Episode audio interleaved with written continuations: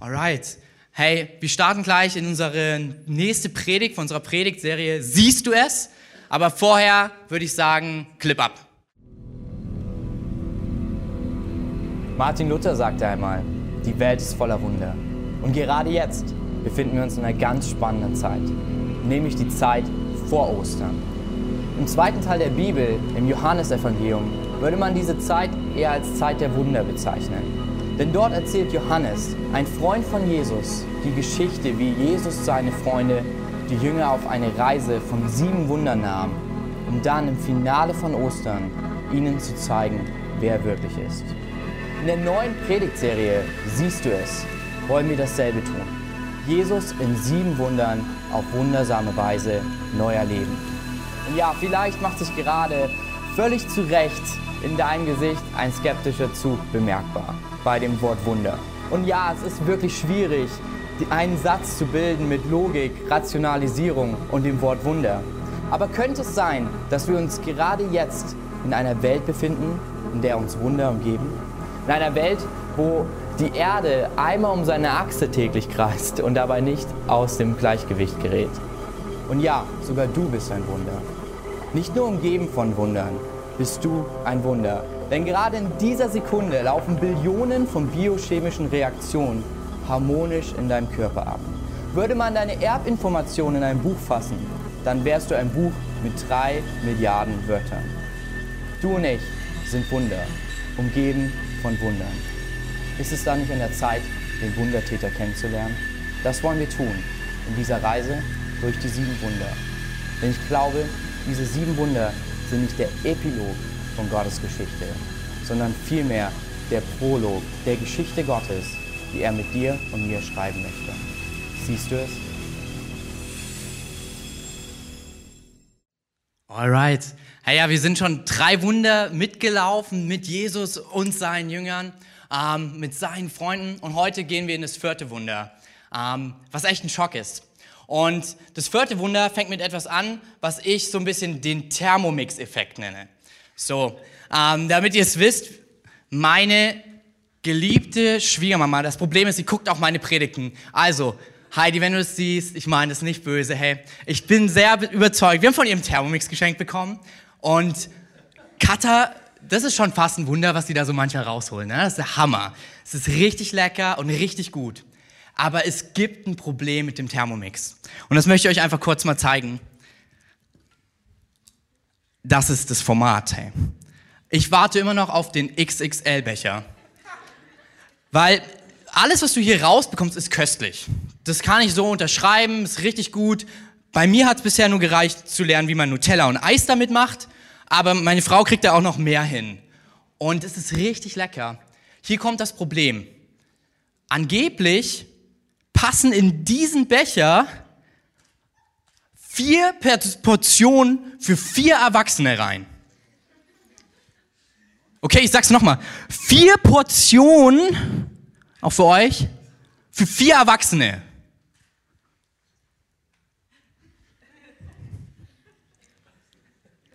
Ja, und daran hat meine Frau geglaubt, ganz am Anfang von unserer Ehe. Ähm, und meine Frau liebt es, für Leute zu backen, aber auch mit dem Thermomix zu kochen. So. Und am Anfang unserer Ehe gab es dieses große Problem, dass sie dieser Angabe vertraut hat. Und dann kam Pärchen zu uns und steht ja für die Person drauf, also passt das perfekt mit zwei Ehepaaren, so was richtig Leckeres. Das Problem war immer, wenn dann die Portionen auf den Teller aufgetischt wurden. So, der Mann von der anderen Frau hat mich angeguckt, ich habe ihn angeguckt, wir haben auf die Portion geschaut und keiner hat sich getraut zu fragen, gibt es da noch mehr? Sondern man hat so getan, als ob es ja total okay ist. So, oh, wird man voll satt und so. Ähm, die Frauen haben dann auch so getan, so, oh, wenn der Thermomix sagt, das reicht für vier, auf jeden Fall. Eigentlich ernähre ich mich nur von einem Salatblatt pro Tag. So. Und es war wirklich so der Moment, du hast dann das gegessen und dachtest so, oh yes, die Vorspeise ist rum. Wann kann es weitergehen? Aber da kam nichts mehr. Dann gab es Nachtisch und der war halt auch Thermomix organisiert. Somit war immer ein Defizit da.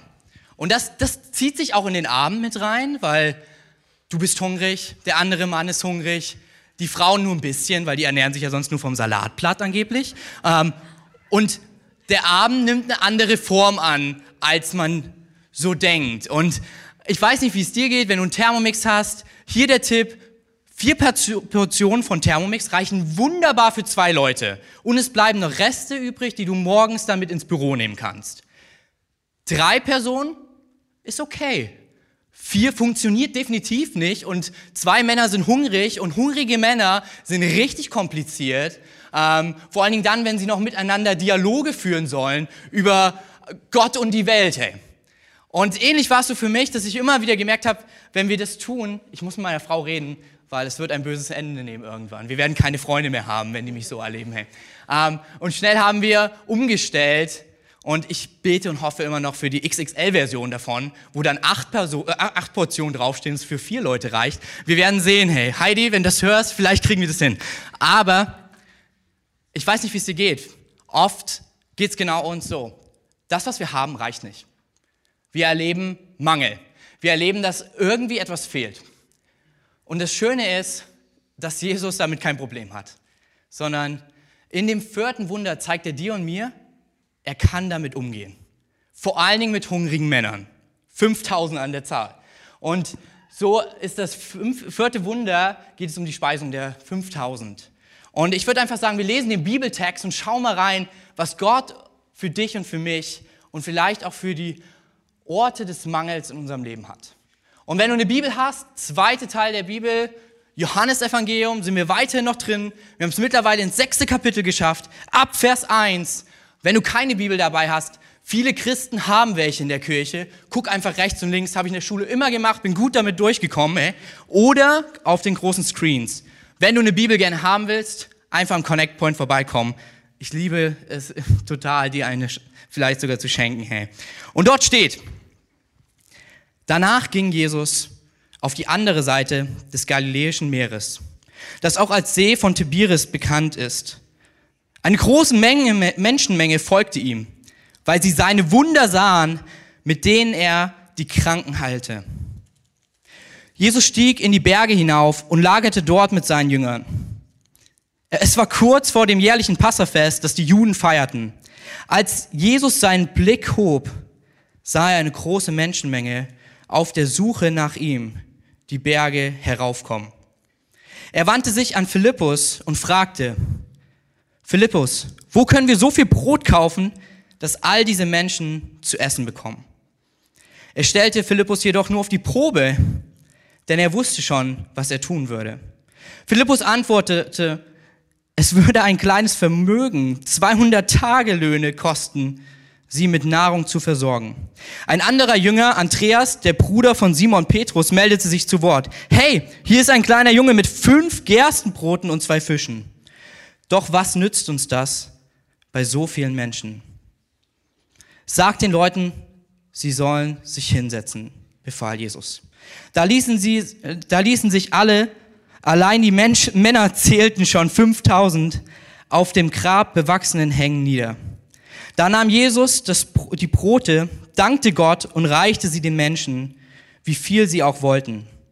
Ebenso machte er es mit den Fischen und alle aßen, bis sie satt waren sammelt die Reste wieder ein, wies Jesus seine Jünger an, damit nichts umkommt. Am Anfang waren es nur fünf Gerstenbrote gewesen, doch nach dem Essen wurden zwölf Körbe mit Brotresten gefüllt, die übrig geblieben waren. Als die Leute dieses Wunder sahen, riefen sie aus, dieser ist wirklich der Prophet, den wir erwartet haben. Er ist der, der in die Welt kommen soll. Jesus merkte, dass sie im Begriff waren, ihn sogar mit Gewalt aufzuhalten und zum König zu machen. Da zog er sich wieder auf den Berg zurück und blieb dort für sich allein. Okay, das ist das vierte Wunder. Wir haben davor immer wieder Wunder erlebt, wo Leute in der Not waren. Ähm, wir haben erlebt, dass Jesus selbst die kleinen Dinge wie der Wein auf deiner Hochzeit ihm nicht egal sind, sondern er das mit einbezieht. Aber hier geht's jetzt echt um was Großes. So. Wir sehen es immer nur so als was ganz Süßes, was, oh, dann nahm er die Brote und die Fische. Wenn ich einer von den Freunden von Jesus gewesen wäre, ich hätte Angst.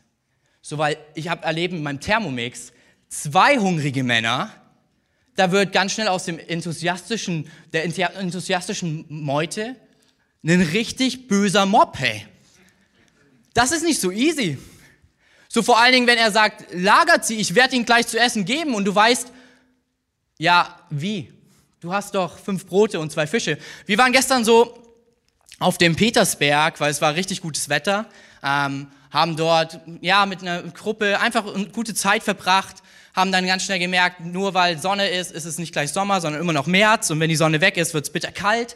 Ähm, und ich stelle mir das so vor, wenn Jesus jetzt mit uns auf dem Petersberg gewesen wäre, Josh hat Obstsalat gemacht und ähm, Kaffee und Kuchen mitgebracht, Knoppers gab's. Und ich stelle mir vor, wie Jesus, so eine begeisternde Persönlichkeit, anfängt auf dem Petersberg Dinge zu erzählen, Menschen ins Leben zu sprechen, sich so eine Masse von 5000 Menschen sammelt und er so in die Runde fragt, hey, wo nehmen wir eigentlich Dinge her, um den Leuten Essen zu geben? Wie viel Geld brauchen wir? Und ich stelle mir dann vor, wie Josh als Mathelehrer das ausrechnet und dann ganz schnell merkt, okay, der durchschnittliche Lohn in Thüringen, das ist der Tageslohn, hm, und sagt dann ganz schnell, okay, wir brauchen mindestens 200 Tageslöhne für diese Masse, das sind 23.000 Euro und 76 Cent und ja, was wir haben, was wir so im Pott mit dabei haben, sind ungefähr 39,70 Euro und ich gucke ihn an und denke mir, woher weißt du sowas? Ähm, aber, und dann schaue ich auf den Teller und merke, aber es gibt ja noch Stück, fünf Stücken Kuchen und ein bisschen was vom Obstsalat und sage, hey Jesus, wollen wir das nicht den Leuten geben?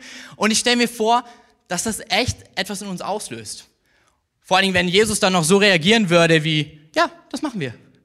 So, dann kann ich mir richtig vorstellen, wie Walle und Sarah sagen, hey, das reicht eh nicht, lass uns das doch essen. Kevin hat eh schon so viel zugeschlagen bei diesem Obstsalat, da ist kaum noch was für uns übrig geblieben. Dann lass uns das doch fair untereinander aufteilen. Für 5000 Leute reicht es eh nicht. Und er sagt, gibt ihnen zu essen. Ich will ihren Hunger versorgen. Ich weiß nicht, wie es dir dabei gehen würde. Mir würde echt mulmig dabei werden. Vor allem, wenn ich mir überlege, wenn es da nicht klappt so 5000 wütende Männer mit Anhang da stehen und total enttäuscht sind. Hey. Ähm, ich kenne das vom Fußballstadion, wenn irgendwie meine Mannschaft hinten liegt und dann die Männer schon am Rad drehen. Hier geht es dabei um Essen. Also es ist nochmal eine andere Dimension. Aber ich glaube, was Jesus seinen Jüngern und uns dabei beibringen möchte, ist seine höhere Mathematik.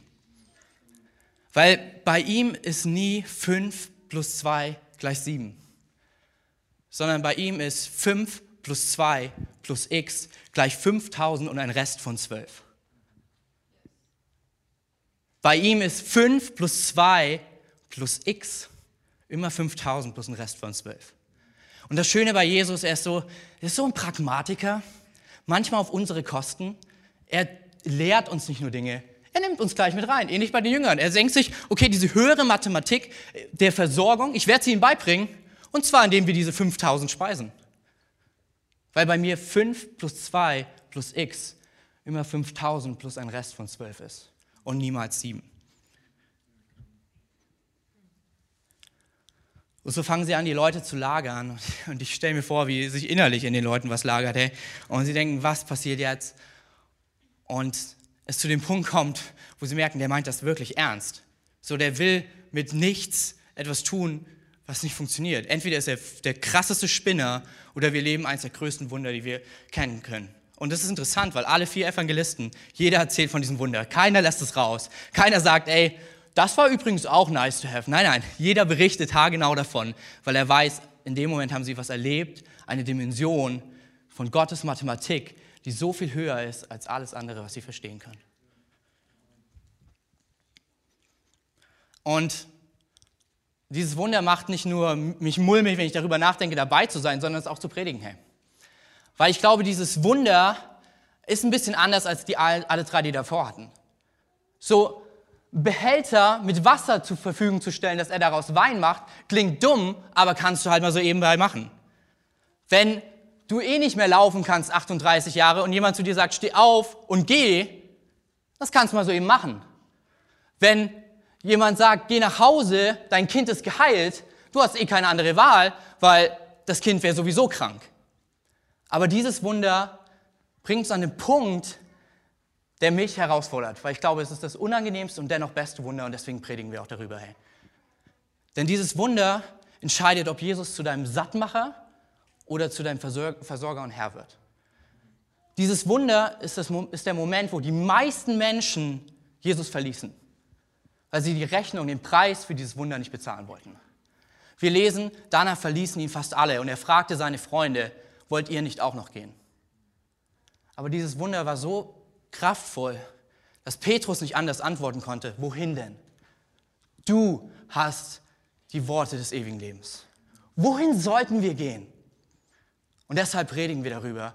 Und deshalb reden wir darüber, weil ich glaube, es wird in deinem und meinem Leben etwas verändern und es wird uns an den Punkt kommen, ob Jesus ein Sattmacher ist oder unser Herr. Denn was er tut bei all dem, ist uns etwas zu zeigen. Er will nicht nur einen Lebensbereich. Er will nicht nur der sein, der dir mal was Gutes tut, sondern er will Gott sein in jedem deiner Lebensbereiche. Und das bedeutet, dass er sagt, vertraue mir in allen, was ich tue. Vertraue mir in jedem deiner Lebensbereiche, nicht nur in deiner Ehe, nicht nur wenn du krank bist, sondern auch dann, wenn du etwas zu geben hast, aber es für viele nicht reichen wird. Wenn es unmöglich erscheint, vertraue mir selbst in deiner Versorgung und auch in deinen Finanzen. Und es ist so spannend, was es mit dem Mob auslöst. Er sagt zu ihnen, wenn, als sie wieder zurückkamen, ihr kommt nur, um den Magen voll zu bekommen. Aber wenn ihr mich in euer Leben lasst, dann werdet ihr nie wieder durstig und nie wieder hungrig sein in jedem Lebensbereich. Denn ich bin das wahre Brot des Lebens. Und ich glaube, dasselbe passiert heute für dich und für mich. Und das Problem, warum es uns so herausfordert, ist, wenn es um Versorgungswunder geht, geht es meistens auch um dich und um mich. Denn wenn Gott seine Gleichung schreibt, dann zieht er unser Geben mit in seine Lösung hinein.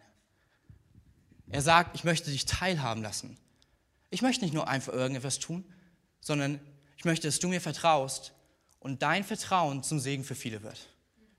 Ich möchte, dass du erlebst, dass ich dein Versorger bin, selbst in deinen Finanzen. Dass du erlebst, mein Lösungsweg ist immer mit dir. Deswegen brauche es fünf Brote und zwei Fische plus sechs. Aber soll ich was sagen? Die fünf Brote und zwei Fische werden immer von dir und mir kommen. Weil Gott sagt, er möchte uns mit hineinnehmen. Er berechnet uns ein in seine Lösung. Und ich glaube, es ist ein Unterschied. Du kannst einer von der Meute sein, die satt gemacht wird einmalig und sagt, das war echt schön, das war ein Spektakel. Oder du kannst der Junge sein mit fünf Broten und zwei Fischen, der das, was er hat, zur Verfügung stellt. Und ich glaube, heute Morgen ist der Tag, wo wir genau das entscheiden müssen. Wollen wir, dass Gott Wunder tut durch das, was wir ihm geben können? Wollen wir ihm vertrauen, selbst dann, wenn wir sagen, das, was ich zu geben habe, reicht nicht aus?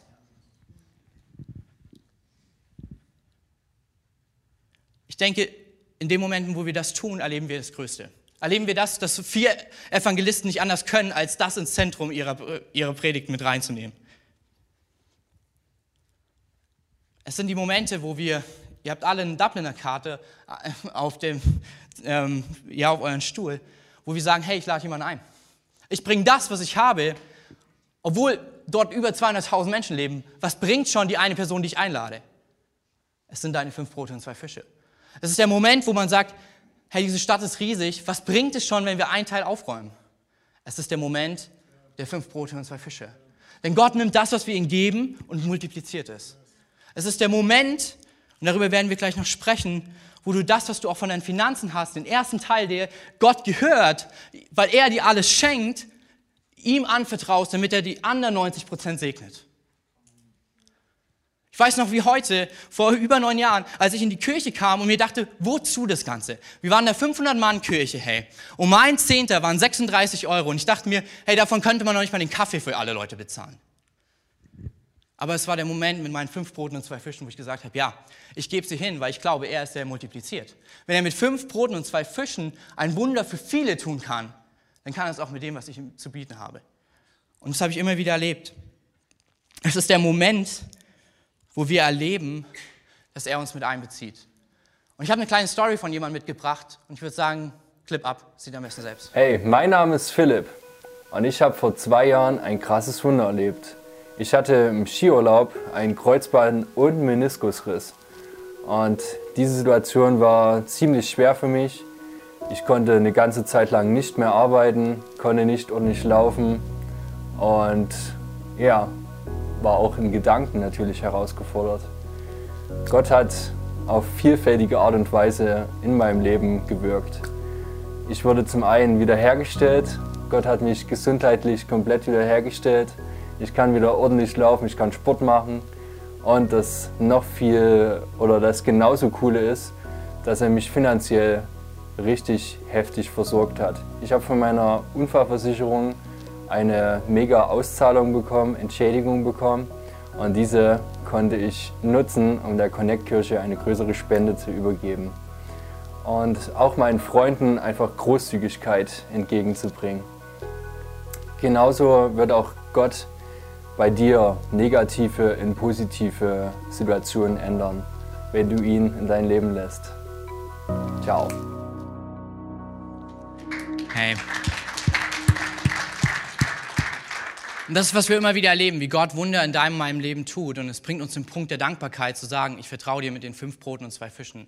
Als Philipp das Geld bekommen hat, und zwar echt nicht wenig, davon hättest du zwei Kleinwagen kaufen können, hat er gesagt, hey, ich gebe einen Zehnten davon ähm, in dem Projekt. Und wir hatten letztes Jahr im November unsere Unser Zuhause-Kampagne. Und es ist echt verrückt, wie Gott das immer wieder macht, weil ähm, es hatte noch ein ganzer Betrag gefehlt, ein beachtlicher Betrag. Und zwar kurz bevor wir gesagt haben, hey, ähm, wir zeigen, was zusammengekommen ist. Und wir hatten gebetet und geglaubt für 15.000 Euro, um zu helfen, wie eine Kirche in Kamerun gebaut wird, um zu helfen, wie bei Jumpers ähm, Dinge für Kids gekauft werden können, um zu helfen, um einfach Geld zusammenzusammeln für eine Übersetzungsanlage. Und ich dachte, hey, cool, dass wir es fast geschafft haben. Aber ich glaube, das sind die Momente, wenn Gott ruft, hey, du hast doch fünf Brote und zwei Fische. Und du denkst dir, was ist das? Bei dem all dem, was Gott tun will. Was ist das? Das ist nicht viel. Und es war so krass, Philipp hat es reingebracht und es ist genau der Betrag, der gefehlt hat. Und wir haben gesehen, wie sein Segen weil er gegeben hat von seinem Segen zum Segen für so viele Leute geworden ist. Ich weiß nicht, ob du da warst, als wir die Bilder gesehen haben, wie diese Kirche von Markus Hermann in Kamerun gebaut wurde und Leute getauft wurden. Es ist ein Teil von dem, was Philipp gegeben hat. Ich weiß, weiß nicht, ob du das Bild gesehen hast auf Facebook, wo Jumpers es geteilt hat, weil sie Bobbycars kaufen konnten für alle Kids. Es ist, weil Philipp seine fünf Brote und zwei Fische gebracht hat. Letzte Woche habe ich mit jemandem geredet, der echt sich ja, innerlich zurückhalten musste, weil sie ihn emotional bewegt hat, der gesagt hat, ich kann Deutsch nicht so gut. Und endlich habe ich eine Kirche gefunden, wo ich mithören kann. Weil Philipp seine fünf Brote und zwei Fische gebracht hat.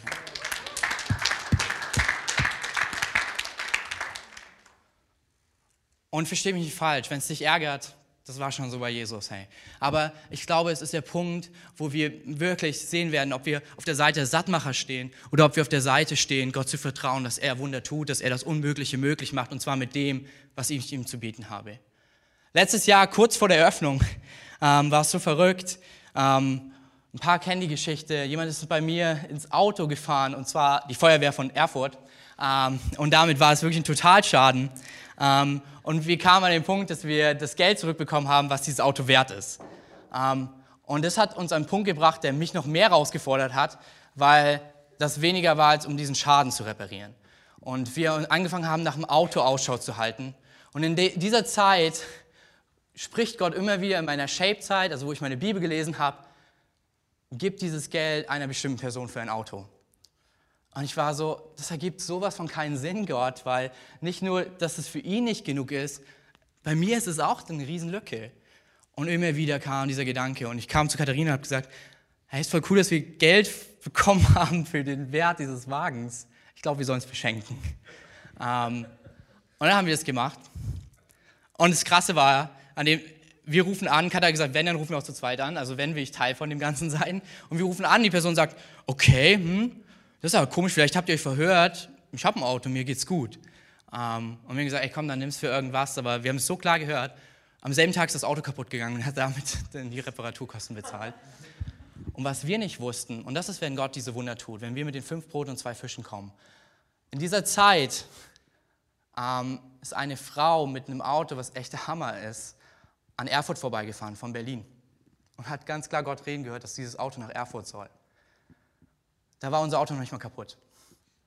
Und hat sie es ihrem Mann erzählt und der Mann hat echt an dem Auto gehangen, weil es war vor der Entscheidung, es zu verkaufen oder alles zu reparieren. Und er hat sich entschieden, es zu reparieren, hey, ähm, alles da reinzustecken. Und er hat gesagt, das geht so nicht, nein. Ähm, und er hat dann gesagt, frag sie, für was für ein Auto sie beten. Also wenn es unseres ist, dann wird, werden sie auch genau dafür beten. Und das Verrückte war, das haben wir so noch nie gemacht. Ähm, wir haben gesagt, hey, wenn wir eh schon kein Geld haben, lass uns gleich für ein SUV beten, damit wir die Sachen von drüben hierher fahren können, wenn wir die Kirche morgens aufbauen. Weil es ätzend ist, zwei, dreimal zu fahren. Und Katja sagt, ihr, ja, wie, cool, dass du fragst, wir beten wirklich konkret für ein SUV. Und sie haben ein SUV. Kurz darauf haben sie uns das Auto geschenkt und es ist jeden Morgen wieder ein Segen für viele, nicht nur für uns, weil wir damit wirklich hier die Kirche aufbauen. Dieses Wunder hätte nicht funktioniert ohne diese Familie. Gott möchte, dass wir unsere fünf Brote und zwei Fische bringen, weil er uns beteiligen möchte. In seiner Gleichung, wenn fünf plus zwei nicht sieben ergeben, sondern fünf plus zwei plus x 5000 plus einen Rest von zwölf ergeben, dann wird es immer sein, dass die fünf Brote und zwei Fische sind das, was wir haben. Und es wird immer auch sich blöd anfühlen, hey, weil du weißt, das reicht eigentlich für die nicht und jetzt reicht es für mich nicht. Aber genau dann entscheidet sich, sind wir auf der Seite, wo wir sagen, ich vertraue Gott in all meinen Lebensbereichen, sogar als meinen Versorger. Und das Coole ist, das X in seiner Formel. Das X ist immer, dass Gott segnet. Jesus nahm die fünf Brote und zwei Fische, dankte dafür und gab es den Leuten. Er segnete das, was er hatte. Segen bedeutet nichts außer gute Worte zu sprechen, aber es bedeutet noch was anderes. Es dafür hinzugeben, für Gottes Willen. Und ich glaube, alles, was multiplikativ vermehrt werden soll, muss zuerst gegeben werden, aber auch gesegnet. Für den Willen Gottes eingesetzt. Und das Verrückte ist, seit dem Neuen Testament hat diese Formel X, Gottes Segen, einen Namen, ist nahbar, ist greifbar und eine Person und ihr Name ist Jesus Christus. Es ist der Ort, wo wir das hinbringen und glauben, du kannst mit fünf Broten und zwei Fischen, du machst nicht fünf plus zwei gleich sieben, nein, sondern du wirst es für ein Wunder vorbereiten. Das X in Gottes Formel ist der Segen in Person und sein Name ist Jesus. Und es ist der Ort, wo wir Dinge hinbringen. Weil er sagt, gib mir die Dinge, die du hast, damit sie gesegnet werden und eingesetzt werden für Gottes Willen. Und es wird nicht nur dir gut tun, sondern vielen Menschen. Es wird ein Segen sein für viele. Und damit will ich ganz klar sagen, falls du denkst, hey, gib nur und du wirst reicher, vergess es. So funktioniert dieses Spiel nicht. Das ist nicht der Jesus ist kein Wunschautomat und ich werde auch nie sagen, dass ich Wohlstandsevangelium predige. Ich glaube, dass Gott dich versorgt mit allem, was du benötigst und dass er sagt, wer sagt, dass er das Brot des Lebens ist und wenn wir an Jesus glauben, dass er gucken wird, dass wir nicht hungern und nicht dürsten werden. Das daran glaube ich zutiefst, aber es geht nicht darum, um reicher zu werden. Dann ist die Herzensmotivation sowas von falsch. Aber es geht damit, Gottes Wille für viele erfüllt wird. Und das Lustige ist, die Bibel spricht dann von Schätzen im Himmel. Und ich habe mich immer gefragt, wie die so aussehen, ob ich dann ein großes Haus habe oder sonstiges. Ich glaube, diese Schätze haben auch einen Namen. Und das sind deine Nachbarn, das sind deine Arbeitskollegen, das sind Freunde, die das ewige Leben bekommen und ein Leben mit Gott verbringen. Meine Schätze im Himmel tragen Namen. Meine Schätze im Himmel sind nämlich Menschen. Zu sehen, wie ihr Leben verändert wurde und sie diesen lebendigen und ewigen Gott kennengelernt haben. Und das Verrückte ist, im Geben ist die Multiplikation allein schon deswegen, weil du nicht nur an einem Ort sein musst, damit ein paar Leute gesegnet werden, sondern hey, wir geben nach Kamerun. Und ja, du wirst dich überraschen, wenn du Teil dieser Kampagne warst, dass wenn du im Himmel ankommst, Kameruner zu dir kommen, in Französisch, du dich fragst, wow, warum kann ich die endlich verstehen? Und du merkst, du bist im Himmel angekommen und sie sagen, hey, danke, dass du mein Leben investiert hast. Danke, dass du Teil von diesem Wunder warst, dass ich Jesus kennenlernen konnte. Und du wirst sagen, ich habe gar nichts gemacht, ich kenne dich gar nicht. Genau, du hast investiert, du hast etwas zum Segen freigegeben für den Willen Gottes und ich habe in Kamerun durch die Arbeit von Markus Hermann und durch die Kirche, die gebaut wurde, Gott kennengelernt. Das sind die Schätze, die ich haben will. Paulus sagt es so im Epheserbrief. Da sagt er in, in, ja, im ersten Kapitel, in Vers 3, wir haben von Gott allen himmlischen Segen bekommen durch Jesus. Ich glaube, er ist wirklich dieser nahbare und anfassbare Segen. Für dein und für mein Leben und der Ort, wo wir Dinge hinbringen, sie multipliziert werden. Das, was du und ich eh nicht können.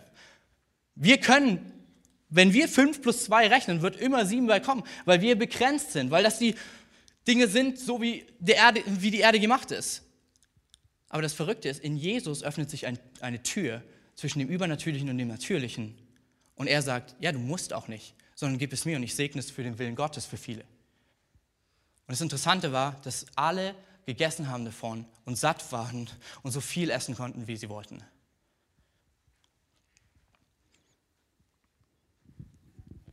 Jesus multipliziert auf göttliche Weise.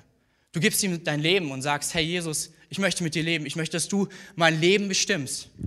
Und er macht daraus ewiges Leben. Du gibst ihm deine Familie und sagst, Gott, komm in meine Familie. Ich glaube und vertraue daran, dass du alles in meiner Familie hältst. Und er schafft einen Ort der Liebe.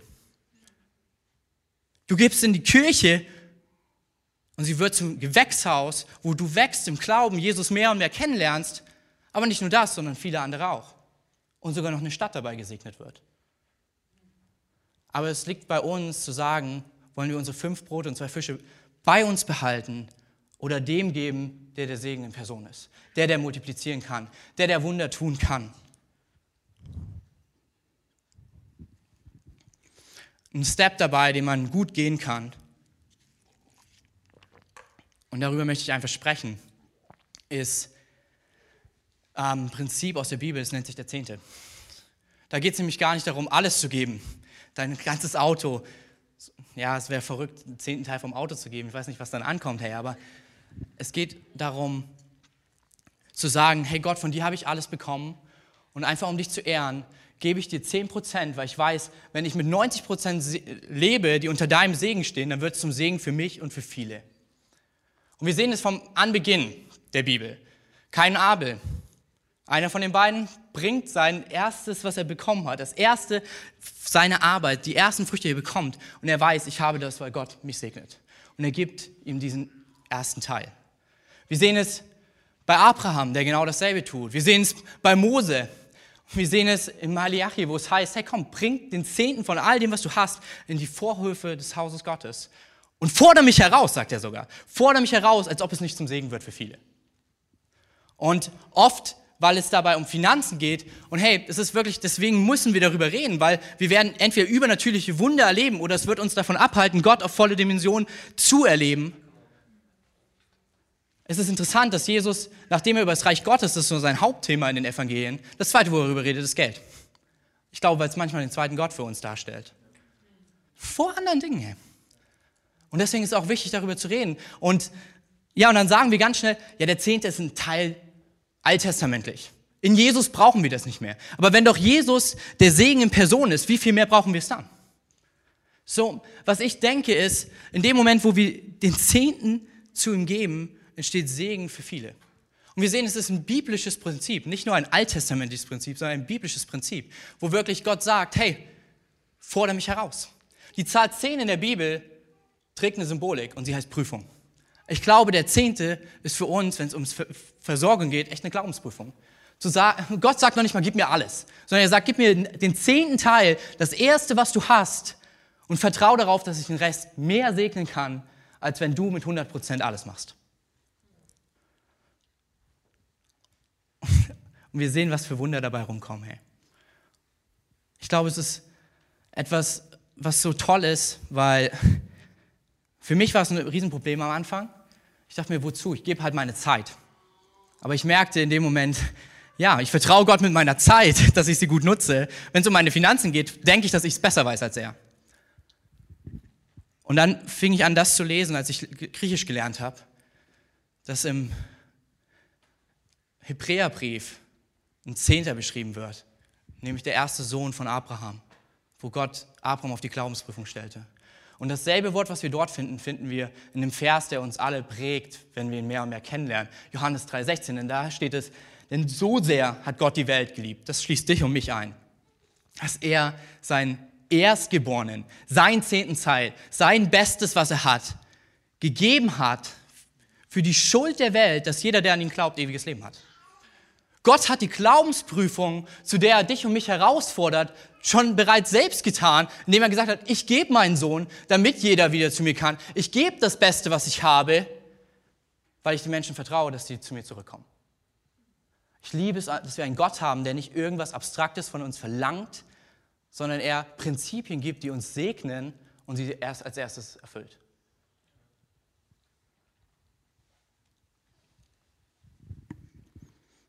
Er gab das Beste, was er hatte. Und dasselbe wollen wir tun, hey, als Kirche. Ob das unsere Zeit, unsere Leidenschaft, unsere Begabungen sind, aber auch wenn es unsere finanziellen Talente sind. Das ist der Moment, warum die, eine große Schar ging und die andere straight ähm, nicht anders mehr konnte, als ihr Leben komplett und voll Gott zu geben. Ich glaube, es ist der Punkt, ein Wendepunkt für unser, unser Leben. Und ich möchte dich und mich ermutigen, echt darüber zu beten, mit Gott ins Gespräch zu gehen ob wir nicht diese Prüfung nehmen sollten, um zu gucken, wo steht unser Herz. Ich bitte dich, tu es nicht, wenn es ein Zwang ist.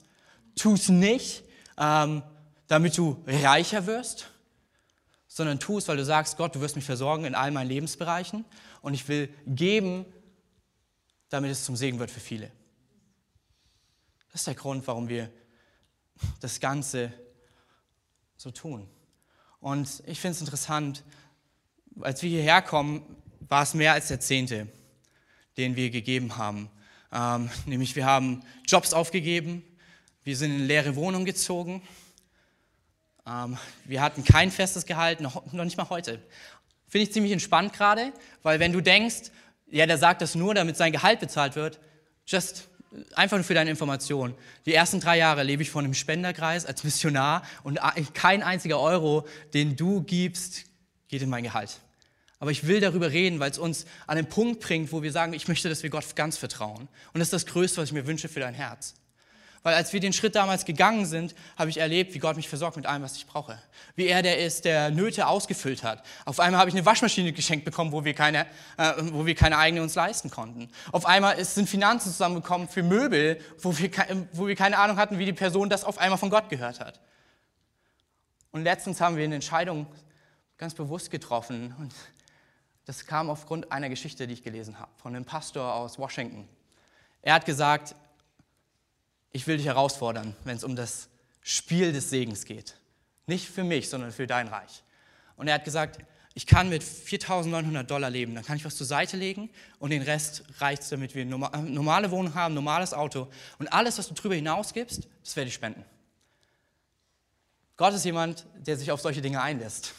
Sein Buch, Der Kreiszieher, wurde 3,6 Millionen Mal verkauft.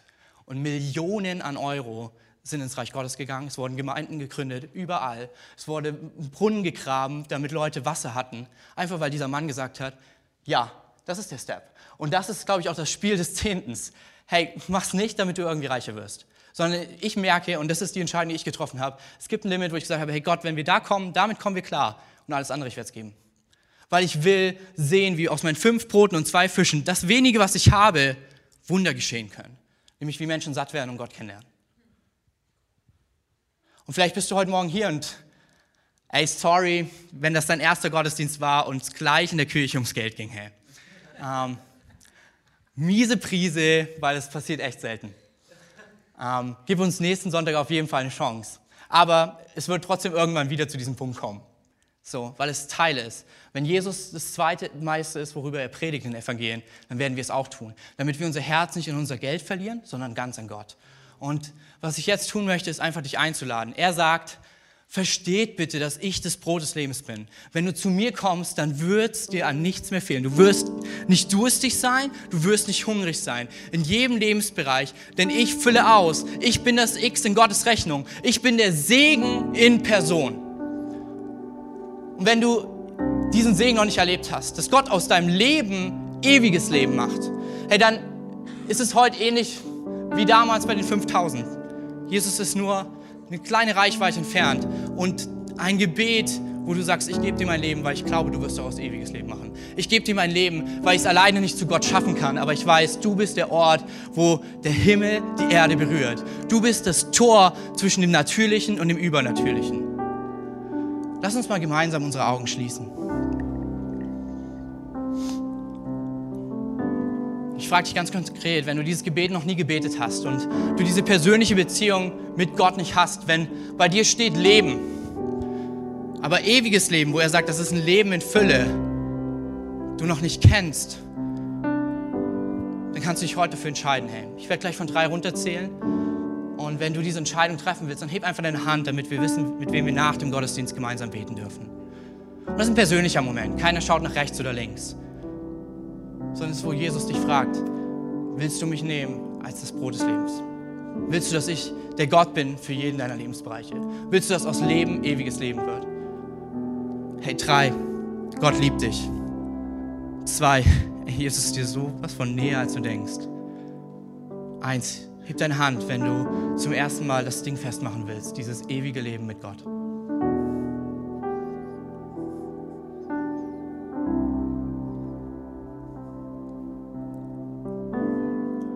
Alright, ihr könnt gerne die Augen wieder öffnen.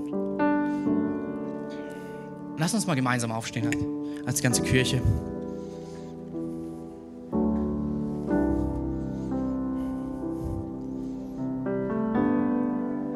Die Band wird gleich ein Lied singen.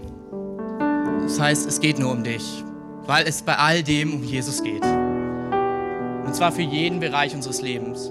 Und ich habe unser Gebetsteam nochmal gefragt, ob sie nicht einfach an die Seite gehen können und für uns beten.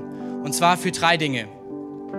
Wenn du sagst, hey, diesen Schritt, diese Prüfung des Zehntens, es ist Zeit, dass ich sie mache, dass ich da auch ganze Sache mache, dann kannst du einfach zu einem Beter kommen, dich segnen lassen und wir haben so einen Zettel, wo genau diese Formel draufsteht. Deine fünf Brote, deine zwei Fische für ein Wunder, was ein Segen wird für dich und für viele. Dann kannst du es einfach abholen, mit nach Hause nehmen und damit starten, den Zehnten von all dem, was Gott dir gibt, zu geben. Als zweites ist, ich habe von vielen diese Woche erst wieder gehört, hey, ich brauche einen Job.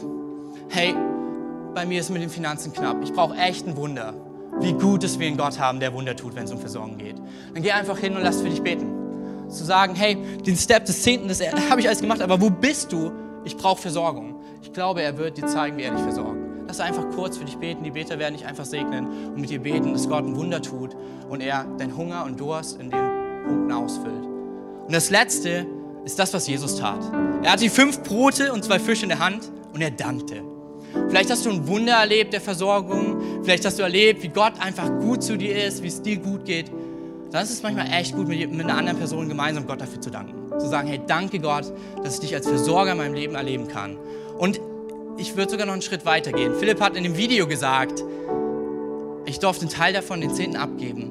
Aber ich durfte auch zum Segen und zur Großzügigkeit meiner Freunde werden. Wir haben so kleine Karten, ein kleines Extra, um dir zu zeigen, dass Gott dich liebt. Und die Beter haben so eine auch für dich. Wenn du echt gemerkt hast, merkst, du bist gesegnet von Gott.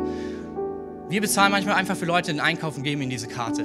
Wir bezahlen im Café einfach mal ihren Kaffee. Oder laden einen Freund ein, der Gott so nicht kennt, geben ihm die Karte und sagen, hey, ich will dich segnen, weil ich einen Gott habe, der mich segnet in jedem meiner Lebensbereiche. Dann kannst du die einfach auch mit abholen. Und lass uns gemeinsam dieses Lied jetzt singen. Und ich will dich echt ermutigen, welcher Schritt es auch immer ist, geh diesen Schritt, lass für dich beten. Ich werde auch noch dort sein, um mit Leuten zu beten. Weil ich glaube, wir wollen Kirche sein, die Gott vertraut in allen Lebensbereichen, damit wir Wunder erleben in allen Lebensbereichen. Und zwar nicht nur Wunder für dich, sondern für viele. Amen.